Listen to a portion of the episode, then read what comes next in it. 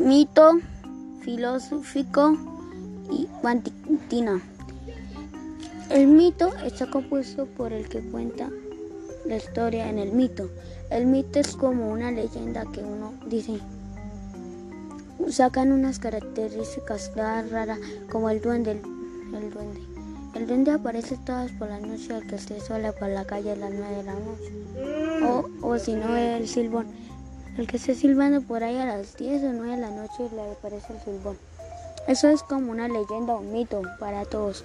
Y por eso es que el mito es una, una leyenda rara y la leyenda son la leyenda solo son las que le cuentan a uno de las raras cosas que uno cuenta del mito y la leyenda la leyenda y el mito es el que cuenta toda la historia como si fueran las cosas raras del mito la leyenda son como diferentes por partes que son diferentes, porque la leyenda es el que se vuelve realidad y el mito es el que lo hace la como una historia. Entonces el mito es diferente que, que, la leyenda, porque la leyenda es diferente que el mito, porque la, la leyenda es diferente que el mito, porque y la leyenda es el que cuenta.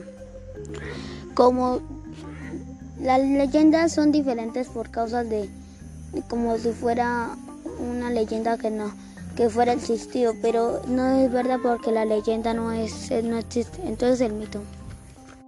Mito, filósofo, mito.